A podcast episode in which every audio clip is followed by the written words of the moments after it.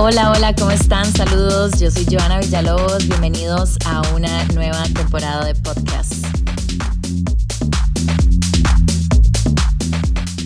Hola, hola, saludos, ¿cómo están? Yo soy Joana Villalobos, bienvenidos a un nuevo episodio de podcast. El día de hoy quise hacer una colaboración con un par de chicos que veían mi Spotify en el top. Yo, mmm, ¿quiénes son ellos? ¿Quiénes son ellos que están en este top y con un nombre muy tuanis? Los hombres no lloran.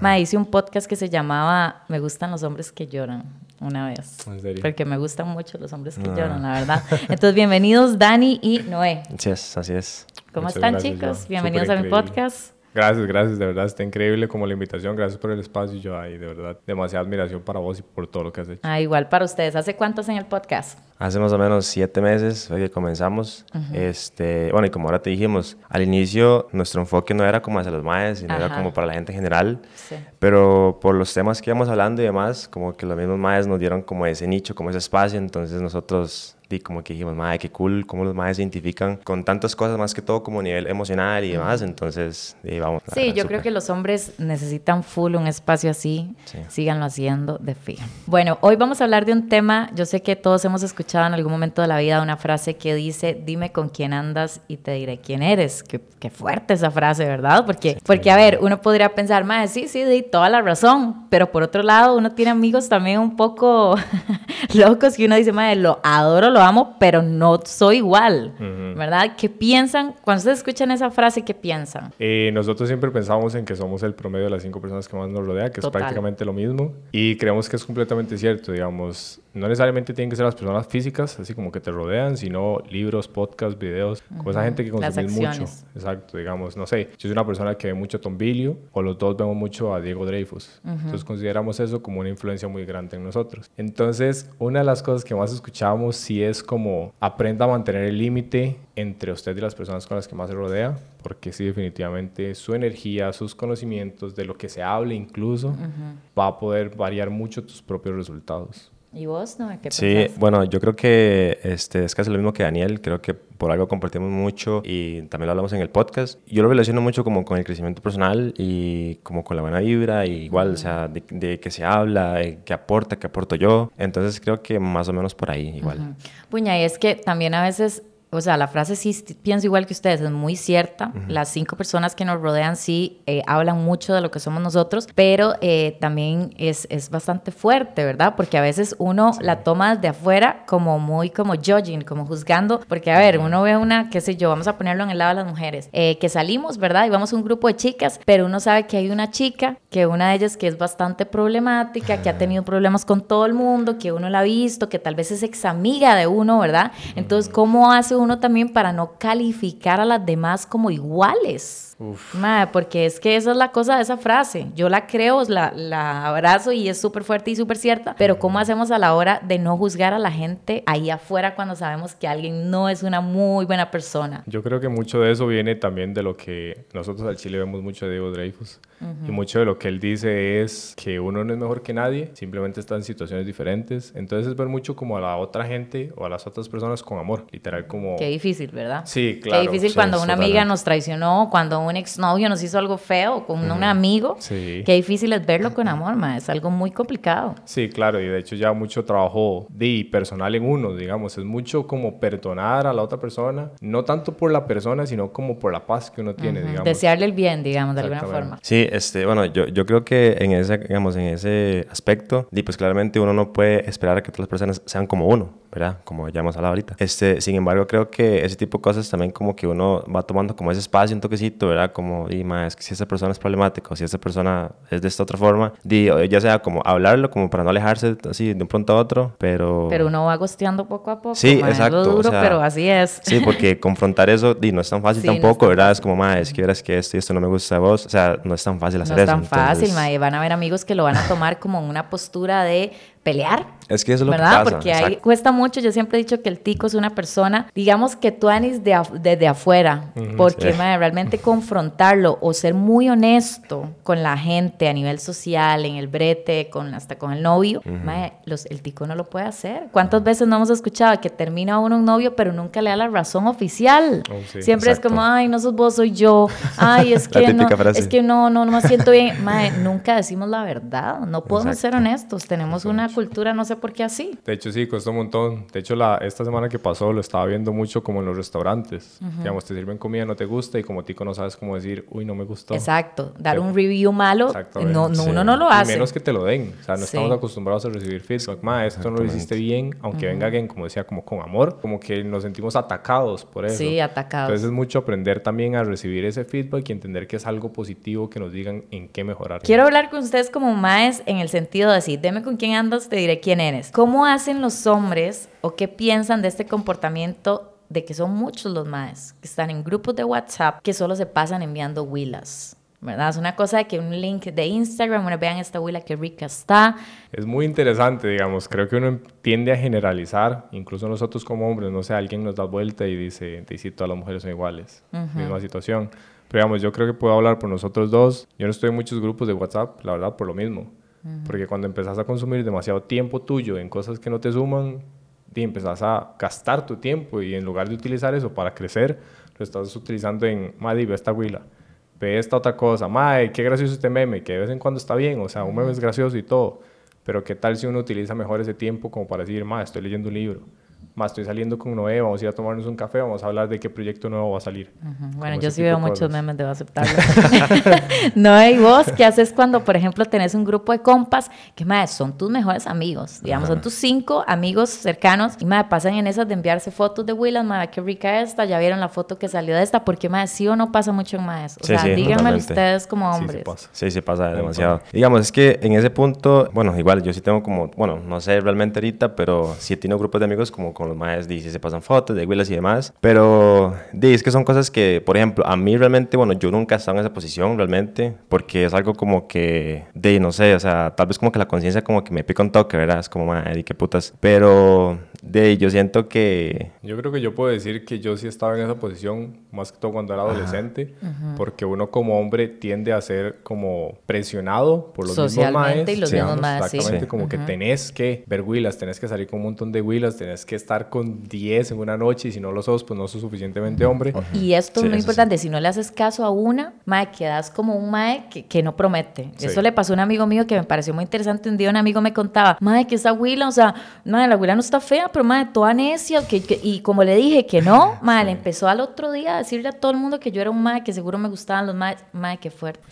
Qué difícil para los maes es decir que no. Sí, sí, sí, de hecho, y es que tanto decirle que no a una mujer como decirle que no a un amigo, por lo mismo que vos decís y por lo mismo de, de estos más, digamos, a mí siempre me trataron como de muy playo, porque hasta los 21 más o menos no salía con nadie, y era como, bueno, hay situaciones de la vida, pero siempre está esa presión como hombre de decir, ma, tienes que estar con una huila, tienes que estar con una huila, tienes que ir a apretarte, no sé, en la concha a 5, porque si no, no fue una buena noche, entonces sí estás con esa presión en la que uno dice, te sí, voy a ser parte del grupo porque si no me van a alejar, voy a empezar a mandar huilas por Instagram o por WhatsApp, lo que sea, pero luego te das cuenta que ese tipo de acciones o ese tipo de grupo incluso no es el tipo de grupo en el que quieres estar. ¿Y qué pasa cuando tenemos una mala fama, verdad? Porque en la boca de un dolido somos los peores. Y en Costa Rica es un país muy pequeño, todo el mundo conoce a todo el mundo, todo el mundo también fácil inventa chismes de todo el mundo que tal vez más no son ni la realidad. ¿Cuántos no hemos escuchado que alguien dijo una vez que nos... y uno, ¿qué? ¿Cuándo pasó eso? ¿Qué pasa si a ustedes les gusta mucho una muchacha, pero han escuchado un montón de varas en torno a ella?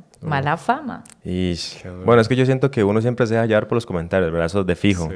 Pero yo lo que he aprendido es como, mae, o sea, yo no puedo, ah, no puedo determinar cómo es alguien realmente si no me doy como la oportunidad de conocerla, de experimentar, de pasar tiempo con esa persona. Entonces, de, porque creo que uno viene como con esa, no sé si es como la cultura en el que hablan de alguien, exactamente, no, uy, uy, madre, ¿qué estoy haciendo? Uy, madre, es que esa persona sí, me han dicho ya, que... ya me van a ver con ella y todo el mundo va a decir exacto. que... Y es que lo peor es eso, digamos, como que si la gente me ve con esa persona que dijeron tal cosa, es como, madre, no quiero que hablen de mí, madre, no quiero que... Sí, ¿verdad? Qué Entonces es como complicado porque y también es como tener esa valentía de decir, no importa lo que la gente diga, o sea, si yo quiero hacerlo y lo hago ya, pero no es como y que tan cómo fácil. cuesta, ¿verdad? ¿Cómo cuesta? Lo vemos en tantos casos, mae. Yo he entrevistado chicas de OnlyFans, por ejemplo, que es, mae, tengo dos hijos, el esposo, el papá de mis hijos no me da un cinco, mae, yo necesito hacer esto porque necesito mantener a mis hijos, pero, mae, el montón de comentarios que vienen atrás de uno serruchándole el piso en Costa Rica, ¿verdad? Es una, es una cosa dura. ¿Vos qué haces con alguien con mala fama? Creo que no ha pasado mucho, pero siento que lo que haría es justamente lo que dijo Noé, dar como ese beneficio de la duda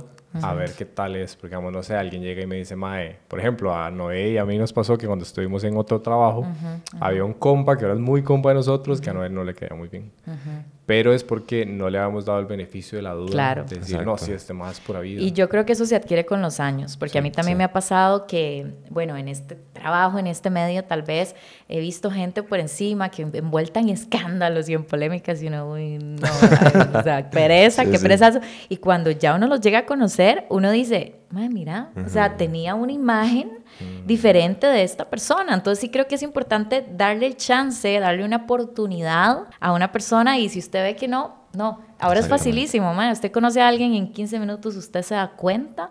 Sí, es como un macho, es como, no, ¿verdad? De hecho, sí, o sea, no sé si ustedes creen como en las vibras, pero yo siento que uno siente la energía de la persona cuando la conoce. Tal vez al principio, principio no, porque digo, uno está como, ¿y cómo es esta persona? Está como un poco cerrado a ver qué pasa. Pero ya conforme pasan los minutos, uno va sintiendo esa, como esa química, de decir, sí, sí, ella o él me puede caer bien, es como de mi tribu, por decirlo de alguna forma. Entonces uno se da ese chance también, porque como vos decís, algo que pasa mucho en Costa Rica es ruchar el piso. Y lo que más vende es el chisme o las cosas negativas. Sí. Entonces, a veces lo que más te venden, no sé, de X personas es el chisme o lo malo que le pasó. Sí, exacto. Y uno puede hacer muchas cosas buenas, ¿verdad? Pero cuando te equivocas, te pasan esa factura como si se borra todo lo bueno que hiciste. Y es es muy triste porque también habla mucho de esta, eh, del cancel culture, que, Dima, por un lado uno dice, di, hay gente que sí debería ser cancelada, o sea, hay gente que uno dice, o sea, ya, ya basta. Pero también siento que el cancel culture no le da la oportunidad a uno como persona de reivindicarse, ¿verdad? De, de, decir, mae, yo sí me cometí un error, pero yo no soy esto, no significo esto. Y no solo en la vida pública, sino en toda la vida en general, ¿verdad? A veces hay personas que, mae, cometen un error, le di vuelta a mi novio. Pero eso no me define como persona. Eso no quiere decir que a todos mis novios, ¿verdad? Les, voy a dar vuelta y voy a estar en ese, en ese círculo. Eh, hablabas ahora, Daniel, de las, de las cinco personas alrededor que digamos que de alguna forma nos representan, son nuestra tribu. Madre, ¿qué tan importante es esto hoy en día? No sé qué edad tienen ustedes. 24. 27. Ay, guau, qué jóvenes. ¿qué tan importantes son esas personas alrededor de nosotros? ¿Qué han aprendido ustedes alrededor de sus años? ¿Cómo lo han cambiado? ¿Qué han experimentado? ¿Qué han sentido? Algo que te podemos contar ahorita es que nosotros directamente con este tema tenemos un proyecto en el que queremos crear una comunidad de hombres porque justamente entendemos la importancia que eso representa, digamos. Ahorita muchos más nos dicen, ma, no tengo nadie, ma, me siento muy mal, no tengo con quién hablar y entendemos que como hombre no es fácil llegar y conocer a otra persona que tenga como los mismos intereses o los mismos valores que uno. Me sienten como que el grupo de amistad de hombres y de mujeres, yo sí creo que es muy diferente, en el sentido de que a mí me pasó cualquier cosita pequeña y lo, todas mis amigas, mis tres amigas, saben todas las, o sea, lo llegan a conocer a usted hoy, mi liga, ya ya saben todo sobre ah, usted, ¿verdad? Pero para los hombres, madre, les cuesta mucho abrirse mm. con los amigos. ¿Por qué razón? Es que yo siento que, o sea, para mí la parte de la vulnerabilidad, ¿verdad? O sea, los maes tienen a verlo como digamos, como que uno débil. Entonces siento que cualquier cosa que sea como a nivel emocional o, algo que me afecte, o sea, uno se cierra sí o sí, porque ya es como esa idea que nos sembraron desde que somos pequeños, no sé. ¿Les ha pasado? Sí, totalmente. Toda la vida, o sea, hay cosas que no le contás a nadie porque decís... Y digamos, inclusive ahorita, digamos, como con este proyecto, eh, o sea, yo lo he hablado con Daniel y hay cosas que hemos hablado y que yo le digo a Daniel, ma, es que que me pasó esto y esto y esto. Y ya, no sé, como que han pasado dos meses y yo, ma, es que me pasa esto de hace dos meses y, y yo digo, ma, qué loco, porque a pesar de este espacio, ¿verdad? Que nos identificamos un montón con los maes, aún así nos cuesta abrirnos, o sea, qué loco. Y ahora ya me pongo a pensar, o sea, y los maes que no están ahí, o sea, los maes que no tienen a nadie, que no saben cómo abrir, es muy triste. Es muy triste, es muy triste, es muy triste. Por eso yo creo que sí es muy importante esas cinco personas, tres, dos o una, no tienen que ser exactos cinco personas, pero yo sí creo que mis cuatro mejores amigos tal vez, cinco mejores amigos que tengo, que, que ninguno, los tengo hace años, que también para mí eso es muy importante, tener amigos que lo conozcan a uno hace años, porque si es un amigo nuevo, uno nunca sabe qué esperar, no se conoce bien a las personas, pero todos mis amigos, mejores amigos son de hace años, ninguno trabaja en esta cuestión que trabajamos y, y sí me representa cada uno de ellos en alguna cosita. Entonces, ¿qué tan importante es estar rodeado de buenas personas? Tengo una amiga que es la amiga feminista que siempre está diciéndome, ma, eso que dijiste no está bien, cambialo. Tengo un mi amigo que recicla un montón y que es súper ambiente y es como, ma, empezar a hacer este cambio porque, ¿verdad? Como que te dejan algo y uno le deja algo a ellos. Entonces, qué importante es cultivar eso hoy en día, ma, tener ese pequeño círculo en el que puedas sentirte seguro y hablar. Sí, y es que sabes que es algo que pasa mucho, que te dicen que tu círculo tiene que ser muy grande, porque mientras más personas conoces, más popular sos, más personas sos. Sí, más sociable y Exactamente, pero en realidad no, o sea, en realidad es más importante la calidad que la cantidad. Yo prefiero tener uno, uno, dos, tres amigos muy, muy cercanos que sepan todo de mí, a quien yo pueda llegar a decirle, mano, me siento bien, mae, ti me dieron vuelta, no sé, por ejemplo, ocupo que me ayudes, lo que sea. Eso a tener 50 personas que conozco, pero a nadie le puedo decir que me siento mal, digamos. O sea, no puedo llegar a nadie y decirle, como a Noé, mano, Noé, vieras que estoy demasiado ansioso. ¿Qué hago? O sea, siento que no voy para ningún lado, cosas por el estilo. ¿Cómo han hecho ustedes como hombres que ya tienen ese proyecto y que tal vez han avanzado un poquito a nivel mental, ¿verdad? Como esta cuestión que tiene atados a los hombres. ¿Cómo, cómo cambiamos esto en más hombres? ¿Qué sienten? Yo creo que mucho es información y entender que la vulnerabilidad no significa ser débil. Tal vez es generar, creo que es algo que tenemos nosotros de objetivo, un, como un role model que te diga, ma, es que el hecho de que llores no te hace ser débil, o sea, simplemente es una expresión humana del ser humano. Para nosotros lo que es ser débil es tener expresiones, eh, tener emociones, perdón, y no saber cómo gestionarlas. Eh, que te da ira, ma, le golpeas a todo, o lo que sea. Eso para nosotros es ser débil. O sea, yo siento que, que lo mismo, igual creo que empezaría por una de las cosas que a los hombres no, nos detiene es esa parte de novenos débiles, igual como ya Daniel lo dijo. Y lo que pasa es que una forma de expresar para mí como todo ese, todas esas emociones, ¿verdad? De los mayas siempre lo, como que lo expresan, ya sea como con violencia, ya sean con gritos, o, simplemente lo reprimen tanto que inclusive, bueno, han subido un montón como la tasa de, de, suicidios. De suicidios, ¿verdad? no, más del 80% de suicidios en Costa Rica son hombres. O sea, es, sí es increíble. Y fijo, o sea, apostamos que es por eso mismo, ¿verdad? Sí, totalmente. Eh, lo lindo que es un hombre que pueda ser vulnerable y que tal vez no lo conocemos porque no lo hemos tenido, ¿verdad? y porque siempre hemos escuchado este role model de, madre, no lloran, no son vulnerables, perdieron el trabajo, todo bien, tienen que seguir como si nada. madre, puña, qué duro, qué duro es. Entime con quién andas y te diré quién eres. Sí. Sí. sí. totalmente. Vos no es sí. Sí, totalmente. Puña, qué fuerte, ¿verdad? Y yo digo que sí también. Sí, sin juzgar. Exacto, sin juzgar. Y bueno, también sí, ¿cómo hacemos con las personas que ya conocemos o vemos desde afuera y uno dice, ma, uno sabe que no es una buena persona? Verlo con amor, con compasión y decir, ma, yo te voy a ayudar todo lo que creas que te ayude, siempre y cuando no hagas que yo me detenga en lo que quiera progresar, digamos. Si yo quiero progresar y ayudarte, significa que me tengo que devolver 10 pasos. Lo voy a pensar porque yo lo que quiero es que subas conmigo, no tener que arrastrarte, digamos. Bueno, me parece muy linda tu ideología. Yo, yo la verdad es que me he dado cuenta que entre más años pasan, tengo menos amigos. Y entonces cada vez que yo siento que una persona con la que está la par mía no me está generando nada bueno, madre, yo gosteo. Me cuesta mucho. Es que lo que pasa también, Me digamos. mucho que con tu ideología. La mayoría de las personas también, bueno, en un cierto este, época, digamos, como de nuestra edad, y la mayoría de, gente siempre está como por fiesta, como por hacer loco, ¿verdad? Pero ahí donde uno dice, mae, y cuando pasa algo malo, o sea, ¿quiénes están realmente? De esas 20, 30 personas, solo dos, tres. Y es que lo que pasa es que a veces uno cree que, uy, mae, tengo un montón de amigos. O sea, no es, que, no es como que uno lo diga, pero lo siente, digamos, lo vibra. Entonces también es como que la importancia de, de cultivar como ese, ese circulito y aprender a comunicar eh, siempre y cuando usted se sienta identificado como con esas personas y cuando pasan eh, X situación, dices como, es que no me siento bien con lo que vas a hacer o con lo que vos pensás, entonces también es como aprender a comunicar las cosas, creo que es, es algo que yo estoy como aprendiendo todavía, como para no simplemente gostear ya, sino es como, más quieres que siento esto y esto y... no soy la peor. bueno, ok. lo que, lo que sí siento es como que también debemos aprender como a leer a nuestros propios amigos, de alguna manera. Porque, madre, yo siento que uno nunca termina de conocer a las personas, ni una pareja, ni amigos, ni hasta nuestra propia familia. O sea, pueden salir con un domingo 7 en cualquier momento.